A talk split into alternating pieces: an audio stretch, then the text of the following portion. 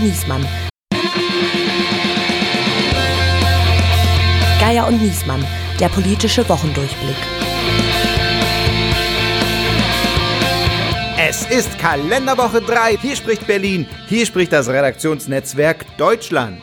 Mein Name ist Steven Geier und mit mir hier im Studio ist Hallöchen. unsere Stimme Alice Mecke. Hey Alice, was machst denn du hier bei uns im Studio? Gibt's schon wieder eine neue Rubrik? Das kann man so sagen, ja. Und warum hat uns das keiner gesagt? Na, weil ihr mit dieser Rubrik im Grunde gar nichts zu tun habt. Es geht nämlich um die Werbung. Warum betonst du das jetzt so komisch? Na, weil ich die Stimme bin und weil sie jetzt kommt. Äh, die Stimme? Die auch, vor allem aber die Werbung. Habt ihr euch mal gefragt, wie viel CO2 es verursacht, wenn ihr einen Podcast mit dem Handy hört? Naja, sagen wir so, zumindest wäre es bei Geier und Niesmann mal sinnvoll investiertes CO2. Die einen sagen so, die anderen sagen so. Nee, vorsichtig. Aber die gute Nachricht ist, dass ihr jetzt klimaneutral Podcasts hören könnt mit einem Vertrag bei unserem Werbepartner WeTel. WeTel steht für Klimaschutz, Datenschutz, Fairness und Transparenz. Ärger über lange Vertragslaufzeiten, nervige Sprachcomputer oder die Monetarisierung eurer Daten gibt es bei WeTel nicht. Alle Tarife sind klimaneutral, monatlich kündbar und ohne versteckte Kosten. Und wenn ihr das nicht glauben könnt, schreibt denen gerne mal eine Mail oder ruft an. Aber Achtung, da geht wirklich jemand ans Telefon. Und ich habe auch noch ein kleines Goodie dabei. Wer unter wetel.de den Prämiencode WeTel25 eingibt, bekommt 25 Euro Rabatt auf die erste Bestellung. Da sagen wir Danke, Alice, für diesen gewinnbringenden Beitrag. Als am vorigen Freitagabend die Meldung über uns alle hereinbrach, dass Christine Lambrecht als Verteidigungsministerin zurücktreten will, da meldete das als erstes die Bild-Zeitung in ihrer Online-Ausgabe und unser heutiger Gast war in der Berichterstattung die ganze Woche über vorne mit dabei und deshalb ist es eine besondere Freude für uns, sie zu begrüßen, Angelika Hellemann. Hallo, schön bei euch zu sein. Angelika hat ihre Karriere bei der Lippischen Landeszeitung begonnen, absolvierte dann die Springer Journalistenschule, fing danach direkt bei der Bild am Sonntag an, die bekanntlich jedes Wochenende mit großen Politikerinterviews die Lage mitbestimmt und seit 2007 ist sie Hauptstadtkorrespondentin für BAMS, seit 2014 Vizepolitikchefin, inzwischen nicht nur bei BAMS, sondern auch Bild und Bild Online. Und zu dritt reden wir über die folgenden Themen. Bum Bum Boris, Kaum im Amt muss der neue Verteidigungsminister Boris Pistorius mit den USA über Kampfpanzer für die Ukraine streiten. Lützi bleibt in Erinnerung. Das Kohledorf Lützerath ist leer, aber die Grünen fühlen den Phantomschmerz noch. Wird Lützi für die Ökopartei das, was Hartz IV für die SPD war? Und schöner wählen. Die Ampel will schon für die nächste Bundestagswahl Erst- und Zweitstimmen abschaffen. Die Union spricht von geplantem Wahlbetrug. Zu Recht. Also Boris Pistorius, Boris Pistorius, erstmal Shoutout an die Eltern für diesen Namenswitz, oder? Dass sich Vor- und Nachname reimen, oder? Da bin ich der Einzige, dem es aufgefallen ist. Ein bisschen wie bei Monty Python. Bickes Dickes. Boris Pistorius, Entschuldigung. Äh, erst, Naja, immerhin sagst du es richtig und sagst nicht Prätorius wie Frau Strack-Zimmermann. Das war lustig, ja. vielleicht war das ein unterschwelliger Diss. Jedenfalls, er wird um 8 vereidigt, um 11 Uhr erster Termin mit dem US-Verteidigungsminister Lloyd Austin, der, ich, ich stelle mir das so vor, er kommt rein, sagt, wo soll ich sitzen? Pistorius sagt, keine Ahnung, bin auch zum ersten Mal hier. Worüber wollen wir reden? Natürlich ging es wahrscheinlich um die Leopard-Kampfpanzer, nachdem am Vortag bekannt geworden war, dass Olaf Scholz im Bundeskabinett gesagt hat, also er kann sich schon vorstellen, die Leos an die Ukraine zu liefern, wenn denn die USA auch Kampfpanzer liefern. Große Meldung, wart ihr auch äh, mit dabei, das zu melden. Ist es denn wirklich eine neue Tonalität? Hat Scholz es nicht die ganze Zeit schon gesagt? So klar hat Scholz das nicht gesagt. Das hat sich die ganze Zeit angedeutet. Aber Scholz hat das nicht nur im Kabinett gesagt, er hat das auch in seinem Gespräch mit US-Präsident Joe Biden gesagt, mit dem er vorher telefoniert hatte. Und äh, ja, Lloyd Austin und Boris Pistorius werden auch über Leopardpanzer gesprochen haben, nur beide entscheiden das nicht. Kampfpanzer werden im Weißen Haus entschieden und nirgendwo sonst. Und Olaf Scholz hat jetzt mit diesem Wenn dann auch dafür gesorgt, dass der Ball jetzt wirklich beim Präsidenten liegt und der entscheiden muss. War Olaf Scholz eigentlich auch einfach die Rolle leid, dass er immer gesagt bekommt, warum sind die Deutschen so zögerlich, die Franzosen müssen vorangehen äh, und so. Jetzt wollte er einfach mal sagen, ja, wir haben gesagt, wir machen das abgestimmt, soll halt der Army auch mal sich bekennen.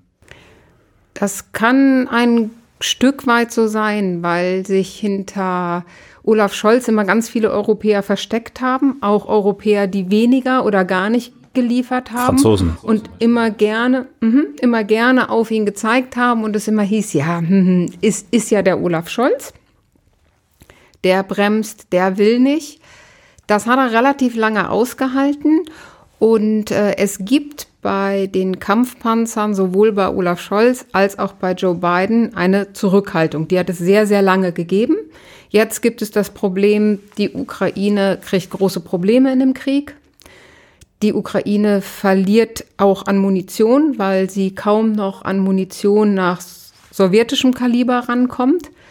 Deswegen muss der Westen jetzt tatsächlich vermehrt anfangen, Militärmaterial nach westlicher Bauart rüber zu schicken, also eben auch Panzer aller möglicher Couleur, also Schützenpanzer, die ja jetzt äh, die USA und eben auch verschiedene europäische Nationen liefern und dann eben auch äh, westliches Kaliber äh, zu liefern. Und die USA und Deutschland haben tatsächlich ganz oft immer dann Entscheidungen zusammengetroffen. Zum Beispiel der Mehrfach-Raketenwerfer wurde lange von der Ukraine angefordert. Und als er dann geliefert wurde, war es auch ein Gleichschritt zwischen USA und Deutschland. Wobei es in der öffentlichen Debatte immer erst wirkte, die einen preschen vor, die anderen ziehen hinterher. Das war ja auch so ein bisschen, ich glaube, da, da kämpft Scholz auch bis heute mit, ne? weil man ihm immer vorgeworfen hat, vorgehalten hat, du bist immer der, der nachzieht. Und jetzt ähm, ja, hat er wahrscheinlich am Ende auch irgendwann mal die Nase voll. Ja? ja, die Argumentation war ja auch einfach oft nicht richtig konsistent, zumindest so, wie sie nach außen rübergebracht ja, wurde. Ja, genau, weil es immer wieder ja. hieß, ach Mensch, und das geht nicht. Und die Ukrainer müssen mindestens ein Jahr dran ausgebildet werden, bis die mit dem Marder umgehen können. Und der Marder nützt doch eigentlich nichts, weil der geht nur in Kombination mit dem Leo. Und den Leo gibt's nicht. Und dann gibt's wieder dies und dann gibt's wieder jenes. Und es hat, es wirkte immer wie ein vorgeschobenes Argument, weil plötzlich ging es dann. Dann hatte plötzlich die Bundeswehr äh, Panzerhaubitzen, die sie abgeben konnte, nachdem die Verteidigungsministerin die ganze Zeit erklärt hat, wir können gar nichts mehr abgeben, nicht eine einzige Patrone, ansonsten kracht uns die Bundeswehr zusammen. Und hups, haben sie sofort wieder was gefunden. Wir haben zwölf Patriot-Systeme, das sind Raketenabwehrsysteme. Und das zwölf Stück ist echt nicht viel. Und davon geben wir jetzt eins in die Ukraine. Und das auch nur, weil die USA, die haben wesentlich mehr, entschieden haben, wir geben. Und dann Joe Biden bei Olaf Scholz mal angefragt hat, kannst du nicht auch eins da mitliefern? Und dann war ganz klar, die USA wollen, dass wir liefern und dann plötzlich geht es. Es ist, eine große Kraftanstrengung, aber es ist halt meistens mehr möglich. Aber dahinter steckt doch auch, wenn man es nicht völlig falsch liest, wir erinnern uns an das erste Spiegel-Interview nach Kriegsausbruch von Scholz, wo er sagt, ich muss auch immer dran denken, die haben Atomwaffen, ich muss einen dritten Weltkrieg verhindern. Dahinter steckt doch dass man unter den gemeinsamen, also hinter dem Punkt, wir müssen uns zu dritt abstimmen, mindestens Frankreich, USA und Deutschland, dass man als Deutscher unter den atomaren Schutzschirm von Frankreich und USA mitschlüpfen kann und deswegen nicht allein sich exponieren will. Warum sagt er das nicht so? Das habe ich mich auch echt lange gefragt. Weil ich meine, stattdessen kommt es immer, nee, wir können das, wie du sagst, aus vorgeschobenen Gründen, dann, ah ja, geht jetzt doch, geht jetzt doch, jetzt kommt als nächstes wahrscheinlich der Leopard, dann ist alles gefallen, was die bisher gesagt haben. noch Kampfjets, ja. Aber ich habe mich das immer gefragt auch. Also erstmal habe ich mich immer gefragt, was ist ist eigentlich die Position der Bundesregierung? Ich habe echt Monate gebraucht, wegen dieser ganzen vorgeschobenen Argumente, die da immer kamen, bis ich es überhaupt mal kapiert habe, so ungefähr in welche Richtung denkt er da eigentlich. Und also ich glaube, es war immer ein Vortasten, das ist wie so eine Nebelwand, in die dann man da reingegangen ist, was passiert, wenn und auch so ein Abchecken, also dieses, wie reagiert Putin, dann hat Putin irgendwann sehr angefangen zu zündeln mit der mit der Drohung eines atomaren Schlages. Dann sind die sehr wach geworden und haben dann ja auch versucht, bei G20, indem sie das in die Erklärung reingeschrieben haben und alle es mitgetragen haben, witzigerweise eben auch Russland, weil sie gemerkt haben, dass sie isoliert sind, weil eben auch China das mitträgt, dass halt die G20-Staaten den Einsatz von Atomwaffen ablehnen und auch jede Drohung damit ablehnen. Mein Punkt ist, äh, es gibt ja offenbar irgendwie eine, eine Einigkeit zwischen Olaf Scholz und Joe Biden in der Analyse dieser Gesamtgroßlage, die da heißt, westliche Kampfpanzer bergen das Potenzial, dass das der eine Schritt zu viel sein könnte, dass das irgendwie äh, Russland so sehr provoziert, ähm, dass, dass die Lage da eskaliert. Man weiß es nicht, niemand weiß das. Es gibt ja auch viele, die sagen, du darfst gar nicht dir diese Logik von Putin überhaupt zu eigen machen, aber irgendwie ist ja so ein bisschen das völkerrechtlich übrigens ja auch geschenkt. ne? Der Angegriffene darf Waffen bekommen. Ja, aber irgendwie gibt es dieses Gefühl zwischen diesen beiden Staatsmännern offenbar so. Und äh, und in dieser Lage geht jetzt Olaf Scholz hin und ich kann das dann jetzt tatsächlich nachvollziehen und sage, na ja, Europa hat kaum Atomwaffen. Frankreich, England haben ein paar, ja, aber nichts, äh, nicht was ansatzweise mit diesem russischen Arsenal irgendwie mithalten kann. Und wir müssen eigentlich unter diesen Schirm der Amerikaner schlüpfen können. Ja, wir sind unter dem Schirm, weil unsere Atomwaffen, die liegen in der Eifel, das sind aber amerikanische. Und die werden auch nur freigegeben, wenn der Amerikaner sagt, ihr dürft jetzt und dann werden die deutschen Tornados damit beladen und dann fliegen deutsche Piloten diese Bomben ins Ziel. Also das ist unsere nukleare Teilhabe. Genau, aber die ist ja eigentlich, wenn man jetzt mal das Szenario mal durchdenkt und sagt, jetzt stell dir uns mal vor, der Putin dreht wirklich durch und der wirft so eine Atombombe auf, was weiß ich, eine Stadt in Polen oder was auch immer. Dann in dem Moment ist ja die Frage, klar, dann haben wir das alles, ne, Artikel 5, NATO, Dritter Weltkrieg. Die Frage ist aber natürlich, ob in so einer Situation der Amerikaner tatsächlich sagt, er steigt ein oder ob es, wenn es wirklich hart auf hart kommt, man nicht dann doch sagt, sorry, my European friends, but das, ja, Biden vielleicht nicht, aber sein ja, Who knows? Also ich, ich fände das ja sogar aus amerikanischer Sicht in so einer Situation vielleicht eine legitime Haltung. Ja, aber damit wäre dann die NATO. Ja, klar, tot, ne? natürlich. Ne? aber, ist, aber ähm, wenn er eine Atom, wenn er mit einer Atomrakete auf Russland schießt, ist noch was ganz anderes tot. Also das, ich glaube nur, dass Scholz tatsächlich in, Deswegen, in diesen Extremszenarien dann denkt und dann sagt, dann, dann will ich gar nicht erst da irgendwie einen Unterschied zwischen Europa und den USA aufkommen lassen, sondern sag, wir sind hier eine Front und der Russe soll gar nicht erst auf die Idee kommen, dass er irgendwie da was machen kann. Ja, und ganz Europa braucht den Schutz der Amerikaner. Wir können uns nicht alleine verteidigen. Deswegen ist es relativ klug, nur Sachen zu machen, die mit Amerika abgesprochen sind, weil ansonsten wäre das ein bisschen waghalsig. Aber warum will Biden die Abrams-Panzer eigentlich nicht liefern? Warum ziehen sich die USA so? Naja, das war ganz interessant, nachdem dann die Nachricht aufpoppte, also dass der Kanzler dem amerikanischen Präsidenten das mitgeteilt hat. Das haben halt Bild, Süddeutsche und das Wall Street Journal gemeinsam berichtet oder zeitgleich. Da hat relativ schnell dann das Verteidigungsministerium in den USA erklärt vor Journalisten, also wir wollen gerade keine Abrams schicken, weil das ist so kompliziert. Der Abram ist ein ganz schweres System.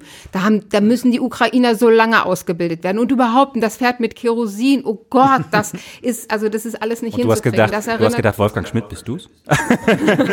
ja, es, es erinnerte wirklich extrem an die, an die deutsche Haltung, was es vor jeder Waffenlieferung gegeben gegeben hat, was die Ukrainer alles nicht hinkriegen können, warum Technik zu kompliziert ist, warum Ausbildung zu lange dauert, warum die Logistikketten zu schwierig sind. Und jetzt really, wir glauben also, dass wenn die USA nicht, also sie wollen, aber die Ukraine ist irgendwie das einzige Land auf der Welt, wo amerikanische Kampfpanzer nicht einsetzbar sind. Das glaubt glaub Habe ich, hab ich ein bisschen meine, meine Zweifel, so wie die Argumentation auch der Bundesregierung oft einfach falsch ist. Personalabteilung. Jetzt haben wir schon ganz lange über die vielen Probleme von Boris Pistorius geredet, die er von Tag 1 an mit bearbeiten muss. Aber außer dem schlechten Namenswitz noch gar nicht über ihn. Aber da würde ich jetzt einen Schritt zurücktreten und das ist ja das, wo du die ganze Woche, das war ja diese Woche alles, muss man sich auch mal klar machen, äh, dran recherchiert hast. Wie kam es überhaupt dazu, äh, dass Lambrecht zurückgetreten ist und dass äh, Boris Pistorius der Nachfolger geworden ist? Und da gehen wir sogar noch einen Schritt weiter zurück, nämlich Anfang Januar ist so das, was wir alle im Prinzip hören. Am 3. Januar ist Christine Lambrecht zu Olaf Scholz gegangen, hat gesagt, ich schmeiße hin, zwei Wochen noch, solange hast du Zeit und solange lassen wir Abstand. So, wenn das so ist, heißt das wirklich, dass Olaf Scholz zwei Wochen lang rumtelefoniert hat und verzweifelt Nachfolger gesucht hat, weil wir das erst so spät erfahren haben? Ja, da gibt's, also ob es wirklich dann schon an dem und dem Tag mhm. und ob er nicht doch noch die Hoffnung hatte, sie ein bisschen länger zu ziehen. Olaf Scholz mag keine Unruhe und hatte jetzt mega Unruhe produziert. Und deswegen hat er, glaube ich, versucht, das immer noch mal, also auf Zeit zu spielen und, und zu hoffen. Und dann ist irgendwann offensichtlich die Suche sehr hektisch geworden. Zumal sie dann ja auch fast öffentlich stattfinden musste, weil mein Kollege Paul Ronsheimer ja am Freitagabend dann exklusiv die Nachricht hatte, Christine Lamprecht will hinschmeißen. Grüße. Schö schöne also Grüße an Paul, Paul Ronsheimer, der ganz vielen Journalisten den Freitagabend und den Samstagmorgen verdorben hat. genau. Und natürlich Christine Lambrecht das ganze Wochenende. Und, Olaf, Olaf Scholz, Scholz und eigentlich allen. So. Ja, aber genau, das ist ja der Punkt. Also wahrscheinlich äh, ist die Lesart gerechtfertigt, dass Lambrecht gesagt hat, es ist doch eh klar, dass du, äh, dass du eine Kabinettsumstellung planst äh, wegen Faeser und mich dann mit rauswirfst. Da gehe ich lieber sozusagen erhobenen Hauptes selbst. Aber gerade wenn das schon antizipiert war und äh, es gibt ja auch sozusagen äh, die Info, dass das schon beim ein äh, am Beginn bei der Kabinettsbildung schon klar war, dass ähm, die SPD sich das so gedacht hat, wir bauen Faeser durch ein Jahr im Innenministerium zu einer strahlenden Spitzenkandidatin auf. Also das war ja eh klar, dass da jemand ausgetauscht werden muss. Warum war es dann so schwer und erst auf den letzten Drücker Pistorius hat gesagt, er ist Montagabend angerufen worden und gefragt also ich wurde. weiß nur Montag, aber ja. Genau, und wir haben so aus der äh, Politikblase gehört, am Montagmorgen wusste es Scholz wahrscheinlich selbst wirklich noch nicht, ob er ihm zusagt. Ähm, wie kann das dann so kurzfristig sein? Die müssen doch den, die Kandidaten schon eigentlich gehabt haben, ne? wenn die das seit einem Jahr wissen, dass es so kommen wird. Also die Scholz-Leute erzählen ja, also bei Olaf Scholz ist immer alles ein großer Plan. Und ich glaube tatsächlich, dass er mal nachgedacht hat.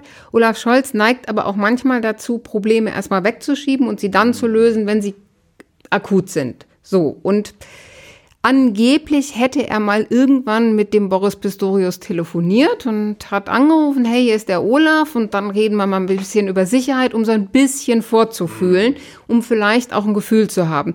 Nun wollte Boris Pistorius eigentlich immer ganz gerne auf die Bundesebene springen. Also in Niedersachsen ist klar, Ministerpräsidentenkandidat eigentlich nicht. Das ist durch Stefan Weil besetzt und er ist jetzt auch schon 62. Hat dann ja für den SPD-Vorsitz kandidiert, wie Karl Lauterbach, wie Olaf Scholz. Übrigens, alle sind es nicht geworden. Alle sind jetzt in der Regierung. Das ist ganz lustig. Und ähm, da konnte man schon ablesen, Boris Pistorius ist schon ehrgeizig. Also der hat noch was vor. Das ist jetzt nicht äh, jemand, der sagt, ich habe abgeschlossen, ich will jetzt noch drei Jahre Landesminister sein, was übrigens auch ein fordernder Job ist. Und dann lasst mich mal in Ruhe, dann will ich irgendwie äh, Schafe züchten oder weiß ich nicht was. Und es heißt, dass, dass es da mal ein bisschen vorgefühlt wurde. Aber mhm. in der Tat, diese ganze Suche, das sah schon nach außen nach einem furchtbaren Stolpern aus. Und das war so ein Suchen und das machte jetzt, das ist halt auch die, die, die, die Frackigkeit dann von, von Olaf Scholz. Wenn er sagt, ich habe einen Plan, also auch den, den Terminkalender dann zementiert zu lassen. In, also nachdem Paul das gemeldet hatte, durfte Lamprecht ja offensichtlich noch nicht offiziell zurücktreten. Weil sie hätte ja eigentlich dann gleich sagen können, und das stimmt, und übrigens, ich bin jetzt ja, weg. Die Hängepartie am Wochenende war wahnsinnig unwürdig. es war, genau, sie durfte nicht zurücktreten, weil dieses, bevor sie es offiziell sagt, hat sie ihm natürlich auch nochmal Zeit gegeben, Zeit gegeben nachzudenken, weil Olaf Scholz musste eine relativ harte Wahl treffen. Kippe ich mein Versprechen, was er ja nun wirklich mit also Ende 2020 per Twitter nochmal rausgegeben hat, ich verspreche, dass in meinem Kabinett zur Hälfte Frauen sitzen. Also kippe ich das ähm, und entscheide mich für einen Mann, dem ich es jetzt zutraue? Oder was ist, oder riskiere ich sozusagen meine Kanzlerschaft, falls es wieder eine Frau wird, die dann stolpert und dann wird mir alles angekreidet? Da sieht man, wie viel Mist getwittert wird auch. nee, aber, aber ist, meine Erklärung war das von vornherein eigentlich, weil ich mich immer gefragt habe, warum hadert und zögert sich, äh, also warum, warum äh, performt die Lambrecht so schlecht in dem Amt und weigert sich ja irgendwie auch, sich da einzuarbeiten und, und die, einzige Erklärung, die mir immer dafür eingefallen ist, ist, dass, dass sie immer gedacht hat, sie macht das ein Jahr und wenn Faeser nach Hessen geht, machen sie einen Change, dann wird sie Innenministerin. Ja, ich glaube, das war ihr relativ klar, dass das nicht funktioniert. Ja, irgendwann irgendwann war ich, das nicht mehr klar. Ne? Ja, ich weiß gar nicht, ob sie das, ob sie das wirklich, also nach Kriegsausbruch ja. musste ihr klar ja. sein, dass das, dass es da keine Wechsel mehr gibt. Die äh, Christine Lamprecht hat eine Jobgarantie sich erarbeitet und das war die totale Loyalität. Also der Kanzler konnte alles mit ihr machen. Der konnte jede Waffenentscheidung und Wendung machen und Christine Lamprecht trug es brav mit. Der Kanzler hat bislang alles in der Zeitenwende entschieden. Also was wird angeschafft? Brauchen wir einen Raketenschutzschirm? Welche Kampfjets werden getroffen? Das sind alles Entscheidungen, die im Kanzleramt, aber nicht im Bändlerblock getroffen wurden. Und Christine Lamprecht hat es nach außen hin immer alles ganz brav mitgemacht und hat immer gesagt, das muss der Urlaub entscheiden und hat also nicht, nicht, nicht mal mit einem Gesichtsmuskel irgendwie Distanzierung äh, gezeigt.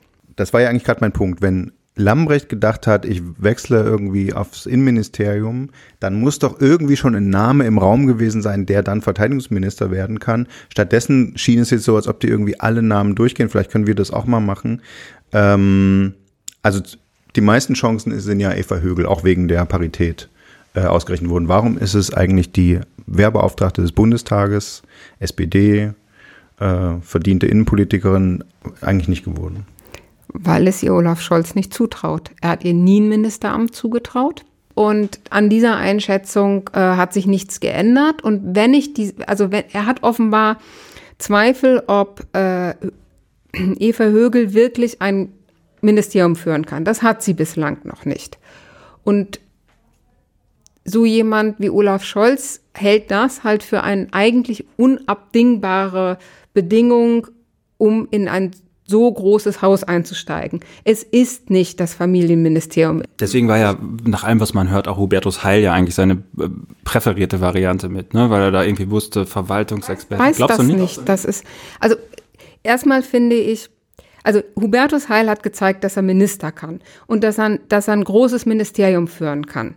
Aber Hubertus Heil hat nicht gedient, der ist Zivildienstleistender gewesen. Und der Nachname auch im Ausland ganz schwer vermittelbar für einen Verteidigungsminister. da wären wir wieder bei dem Reim, ne? Boris Pistorius. ja, genau. Namenswitz. Und, nee, okay. und ähm, Hubertus Heil ist für Olaf Scholz auch einfach wichtig im Arbeitsministerium.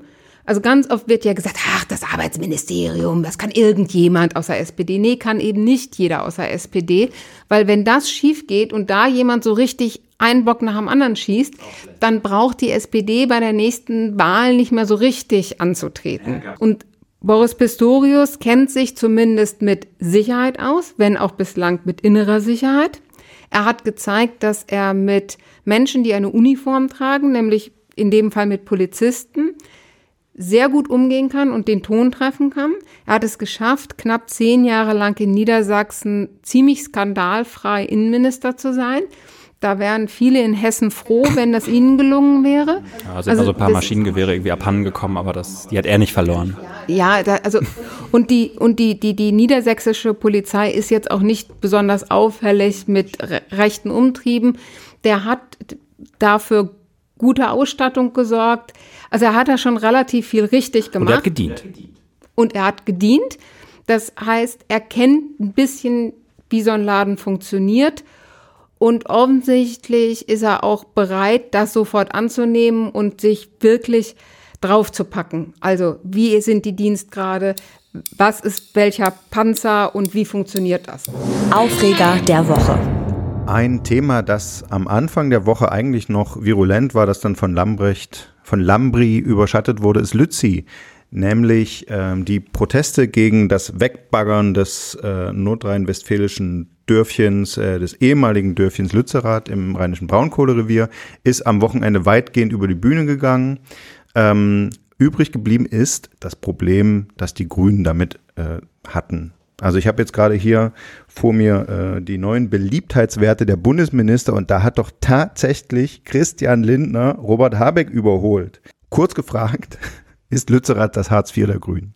Das ist, glaube ich, noch ein bisschen offen, wie sich das entwickelt. Also die, die wirklich radikalen Klimaaktivisten haben die Grünen oft, einfach oft verloren, weil die sagen, was ihr macht, ist alles Verrat. Und Lützerath ist eigentlich nur ein Symbol. Die, die Klimabewegung braucht ja immer Symbole, also an denen man Protest aufhängen kann. Und jetzt war es halt ein schon leergezogenes Dorf, wo sich dann eben die Leute verschanzt haben, um das aber was eben auch nochmal schön zeigt, äh, guckt euch das an, was der Braunkohletagebau hier macht. Hier werden die Landschaften platt gemacht. Das sieht aus wie Mordor, sagt äh, Greta Thunberg. Ähm, das konnte man da nochmal gut vor Augen führen. Ja, ne? und ja. was machen Sie, wenn in jetzt ein LNG-Schiff nach dem anderen in Stand gesetzt wird, was Flüssiggas dann in unsere Systeme pumpt? Dieses Flüssiggas kommt aus den USA. Übrigens, Fracking macht dann auch genau das. Und es ist völlig egal, wo das stattfindet, ob das in Deutschland stattfindet oder in den USA stattfindet. Die Umwelt Verheerungen, die sind überall die gleichen. Hm, aber das, man hat es halt nicht so vor der Haustür.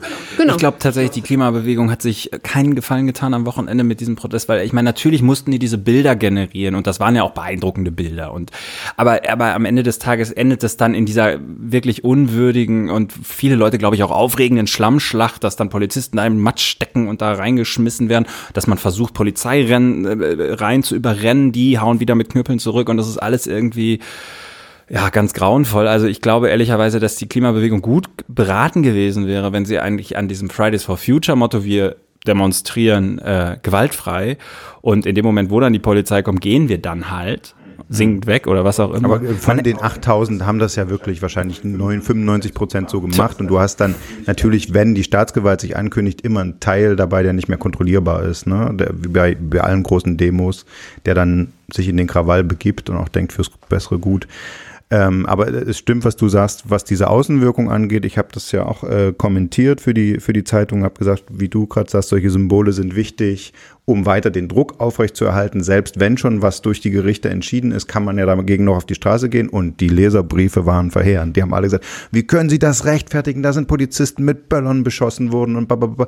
Weil da reicht jede einzelne von solchen Taten, um quasi die 8000 Leute alle zu diskreditieren. Ja, und ne? ich will einfach nicht einen Mönch sehen, äh, einen Menschen in einer Mönchskutte, der durch ein Schlammfeld latscht und Polizisten umschubst. Ja, also auch wenn sich bei Twitter alle drüber lustig gemacht haben, aber es ist einfach naja, also erstmal Gewalt geht nicht. Genau. Also wir können nicht sagen, in Neukölln bei der Silvesternacht, das ist, das macht man nicht. Also Polizisten beschießt man nicht so. mit Böllern. Und zwar völlig egal, aus welchen Gründen.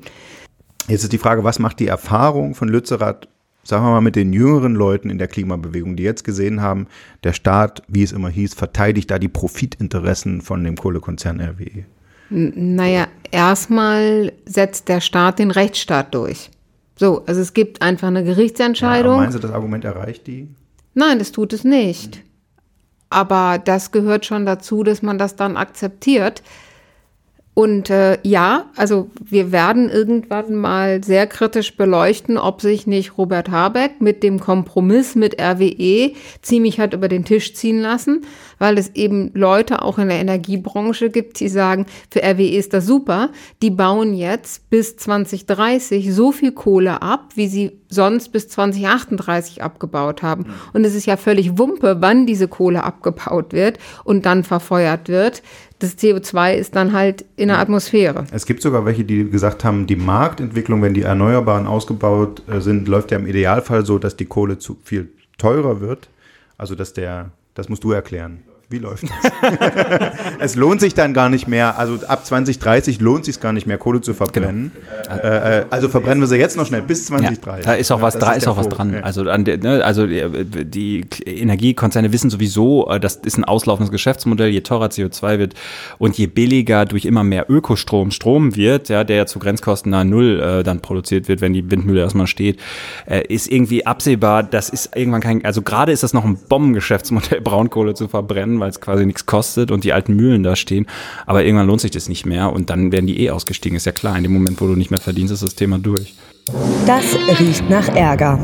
So, es ist ein Jahrhundertprojekt, das die Ampel jetzt anpackt. Also im Ernst, das schon viele Legislaturperioden sind, äh, ist der Bundestag dran gescheitert, nämlich sich selbst zu verkleinern, auf sich das Wahlrecht so umzustricken, dass nicht jedes Jahr mehr Sitze in den Bundestag, ins, ins, in den Plenarsaal geschraubt werden müssen, so wie es bisher war. Auch das Bundesverfassungsgericht hat gesagt, an dem Wahlrecht muss dringend was getan werden. Jetzt hat die Ampel einen Vorschlag vorgelegt. Sie will der Wähler kennt es bisher als Erst- und Zweitstimme. Das soll es künftig nicht mehr geben, sondern es gibt eine Hauptstimme. Das ist die, die bisher die Zweitstimme war, also die über die Verteilung der Sitze zwischen den Parteien entscheidet. Äh, und das, was bisher die Erststimme war und was total wichtig klingt, äh, ist eine Stimme, die der so ein bisschen untergeordnet ist, nämlich das sind die Direktkandidaten. Ich kann entscheiden, wer für meinen Wahlkreis in den Bundestag einzieht. Und da ähm, gab es ja das Problem, wenn das zu viele waren, verglichen zu den Sitzen, äh, dann durften die trotzdem einziehen, weil direkt gewählt. Und dann mussten für jeden von denen, von den anderen Parteien so viel dazukommen, dass das Wahlergebnis am Ende abgebildet wird. Das sind die Überhang- und Ausgleichsmandate. Und für jeden Direktkandidaten, der einzieht, kamen bis zu 16 von den anderen Parteien dazu. Deswegen dieser Riesen-Bundestag. Deswegen sagt die Ampel, Schluss damit, keine Überhangmandate mehr, keine Ausgleichsmandate mehr. CSU, deal with it. So, das war mein Versuch. Ja, sehr gute Erklärung. Also alle an den Radios und an den, an den Kopfhörern. Aufwachen! Nochmal wiederholen, bitte. Ja, nee, aber jetzt, das Interessante ist ja, jetzt sagt die CSU, die es bis jetzt verhindert hat, wenn ihr das macht, das ist wie in einem Schurkenstaat. Das ist geplanter Wahlbetrug, sagen Einzelne. Es ist natürlich wahnsinnig übertrieben im Vergleich zu echten Schurkenstaaten, aber haben sie ein bisschen recht. Also die CSU leidet am meisten unter diesem Ampelvorschlag, Emotional. weil nicht nur emotional, auch tatsächlich mit Abgeordneten, weil die CSU in Bayern bislang jeden Wahlkreis gewonnen hat. So. Und ihr Zweitstimmenergebnis war aber weniger wert. Jetzt macht die Ampel einfach politikstrategisch was ganz Interessantes. Sie machen halt jetzt ihr Konzept. Das würde tatsächlich den Bundestag begrenzen auf eine Höchstzahl, die ist niedriger. Das sind dann 598. so. Festgedeckelt. Festgedeckelt, war kein, kein, kein, genau, kein Abgeordneter darüber. Wir haben dann nicht irgendwann das größte Parlament der Welt, nachdem wir jetzt schon die größte Regierungszentrale der Welt haben. Alles schick. Wir sind ja jetzt Platz zwei hinter China, ne? Ja. Ja. Und ähm, jetzt ist es so, jetzt muss sich die Union verhalten. Und erstmal ist es in der Union, gibt es noch nicht mal ein, ein einheitliches Meinungsbild. Also viele sind dagegen, aber auch nicht alle, weil unter diesem komischen Ausgleichen und so weiter auch zum Teil die kleinen CDU-Landesverbände gelitten haben. Also zum Beispiel Bremen und Hamburg ha- sind weniger stark abgebildet worden mit ihren Abgeordneten. Also es ist, es ist differenziert und jetzt muss sich die Union verhalten und die Ampel kann immer sagen, hey, wir haben einen Vorschlag gemacht. Ihr wollt doch auch, dass es nicht diesen XXL, blä, mega, super Bundestag gibt. Und jetzt, was soll denn Friedrich Merz machen? Eigentlich muss er verhandeln. Er kann es eigentlich nicht ablehnen. Dann muss man gucken. Und die Ampel, jetzt kommt ein bisschen die Schwierigkeit, auch in den Ampelfraktionen gibt es ja ein paar Leute, die sie ja moppern, weil sie Angst haben, dass sie mit dem neuen Wahlrecht bei der nächsten Bundestagswahl rausfliegen oder eben sogar eventuell ihren Wahlkreis gewinnen. Aber das bedeutet, dass nicht jeder, der den Wahlkreis gewinnt, auch tatsächlich automatisch einzieht. Und die sind auch ein bisschen dagegen. Aber wenn die Ampel ihre Fraktionen so weit im Griff hat, dass sie das beschließen, dann müsste die Union ja überlegen, ob sie dagegen vom Bundesverfassungsgericht klagt. Und dann kann man natürlich als Ampel denen schön die Torte ins Gesicht werfen und sagen, also wir wollten ja den Bundestag verkleinern, aber ihr wolltet es ja nicht. Deswegen mache ich da erstmal nochmal ein Fragezeichen hinter, ob das überhaupt alles so kommt, weil halt die Interessen so also gegeneinander gehen und Ja, also ich war dabei, als die drei, äh, die das Gesetz geschrieben haben, von SPD, Grünen und FDP äh, ihren Entwurf vorgestellt haben in Berlin. Und die sagen, zeitlich kein Problem. Äh, Jetzt wird es von Fraktionen äh, besprochen, möglichst noch in, sollte es möglichst noch in dieser Woche auch mit der Union besprochen werden. Gut, sagen wir mal, das wird nächste Woche. Und das heißt, äh, bis Ende März kann das durch Bundestag, drei Lesungen und sogar Bundesrat durch, weil es ist nicht zustimmungspflichtig, sondern nur einspruchsfähig. Er gibt aber keine Regierung, außer der in Bayern, wo keine Ampelpartei beteiligt ist, müssen sich also alle enthalten, die CDU geführt sind. Und damit ist, ist der Käse gegessen. Dann kann man sogar noch nach Karlsruhe dagegen ziehen. Wenn die einigermaßen schnell sind, können die noch darüber entscheiden. Die Ampel sagt, und werden es bestätigen. Also die nächste Bundestagswahl, wenn es so läuft, wie die drei äh, Autoren des Gesetzes äh, uns gesagt haben, können Sie alle, liebe Hörer, nächste Bundestagswahl schon eine Hauptstimme vergeben. Das finde ich ja persönlich und keine Zweitstimme mehr. Das finde ich ja persönlich neben der Begrenzung des Gesetzes eigentlich das, das Innovativste. Das finde ich toll. Also die Idee, dass da nicht mal eher jemand drauf gekommen ist, zu sagen, wir benennen diese Erststimme und Zweitstimme, die, wo ja viele Menschen das nie geschnallt haben. Ja, ja, an den, das war immer aber an das den Wahlkampfständen. Leute, das bleibt nein, doch. aber sie nennen es halt so, dass es jeder ja, aber das, versteht. Nein, nein, das versteht, nein, das versteht überhaupt. Hauptstimme versteht nein. An, an ja, ja, und was mache ich mit der, mit, also die, die, die Nebenstimme ist dann nur so eine Stimme ja, die eine ist die Hauptstimme, die andere ist die Wahlkreisstimme. Und, und, und heraus, also ich will jetzt mal ein bisschen Wasser ja, ja. in euren Wein gießen und herauskommt, dass es sein kann, dass Wahlkreise einfach nicht im Deutschen Bundestag vertreten sind. Du hast dann keinen Abgeordneten. Ja, sagt die und, Ampel, gebe ich jetzt auch nur wieder, das kann, das kann äh, nach, wenn man das neue Wahlrecht auf die alte Wahl angewendet hätte, wären das drei Wahlkreise gewesen. Aber durch Ausscheiden von Bundestagsabgeordneten wie Heiko Maas jetzt oder Versterben oder sowas, ähm, passiert das ja auch, weil dann nämlich jemand von der Liste nachrückt, der völlig von woanders herkommt aus dem Landesverband, also nicht aus dem Wahlkreis. Und das sei in den vergangenen Legislatur Legislaturperioden bis zu 17 Mal pro Legislatur der Fall gewesen. Also es gibt viel mehr Wahlkreise, die deswegen nicht vertreten sind, als wegen dieser Reform. Ich referiere nur. Ja, es ist, also ich finde, es gibt zwei Sichtweisen. Es ist schon ein Problem, wenn jemand den Wahlkreis gewinnt und vielleicht auch dolle gewinnt und der aber dann nicht einzieht. Gleichzeitig Bundestagsabgeordnete haben das mit der Erststimme immer ein bisschen übertrieben, weil man muss sich mal Bundesländer angucken. Als Merkel regiert hat, hat in Mecklenburg-Vorpommern die CDU jeden Wahlkreis gewonnen. Jeden. So. Immer CDU an Platz 1. Bei der letzten Bundestagswahl ist was passiert? Ui, die SPD hat jeden Wahlkreis gewonnen, weil eben ganz viele Leute nicht unterscheiden. Das heißt, wenn die das Kreuz bei der SPD machen, dann machen die auch das Kreuz automatisch bei dem SPD-Kandidaten respektive CDU-CDU-Kandidaten. Und es hat relativ wenig mit Persönlichkeit zu tun. Ja, und das denken ja viele Bundestagsabgeordnete. Und gerade je konservativer, desto mehr denken die das. Die, die haben ja auch so ein Zwei-Klassensystem im Kopf. Ich habe meinen Wahlkreis direkt gewonnen. Ich bin eigentlich als Abgeordneter mehr wert, wie so einer, der über so eine schnullige Parteiliste eingezogen ist. Das ist ja eigentlich das, was die immer vor sich hertragen. Ich finde, die ich finde die Grundidee, dass man sagt, einer, jemand, der äh, einen, also die meisten Stimmen in einem Wahlkreis hat, er zieht nicht ins Parlament ein, auch schwierig. Also da habe ich auch Bauchschmerzen mit. Ich glaube, das findet niemand am Ende gut. Ne, das ist ein hässlicher Kompromiss. Ich finde aber, dass die Ampel, eine Sache, die ich denen echt zugute halte, ist, sie haben jetzt relativ schnell innerhalb eines Jahres das durchgezogen, haben dieses Ding vorgelegt. Damit sind sie weitergekommen als die große Koalition in fucking acht Jahren. Ähm, ne, und, und das liegt, und das muss man sagen, und deswegen finde ich, sehe ich das Gejammer der CSU jetzt auch mit so einem gewissen, äh, mit einer gewissen Häme durchaus, äh, weil die haben es siebeneinhalb Jahre lang blockiert und dann haben sie kurz vor der letzten Wahl diese auch sehr hässliche Reform gemacht, die dazu führt, dass Bremen, Hamburg äh, teilweise schlechter besetzt sind und sich auch noch diese drei ekelhaften, unausgeglichenen Extrastimmen da rein verhandelt. Die Überhangsmandate, die nicht ausgeglichen sind. Genau, unausgeglichene Überhangmandate, die natürlich alle bei der CSU landen, was auch demokratietheoretisch wirklich hässlich ist. So und da, Ohne Frage, das neue Modell. Und es ist auch hässlich, dass der Bundestag immer größer werden könnte. Das ist auch relativ schlecht zu vermitteln.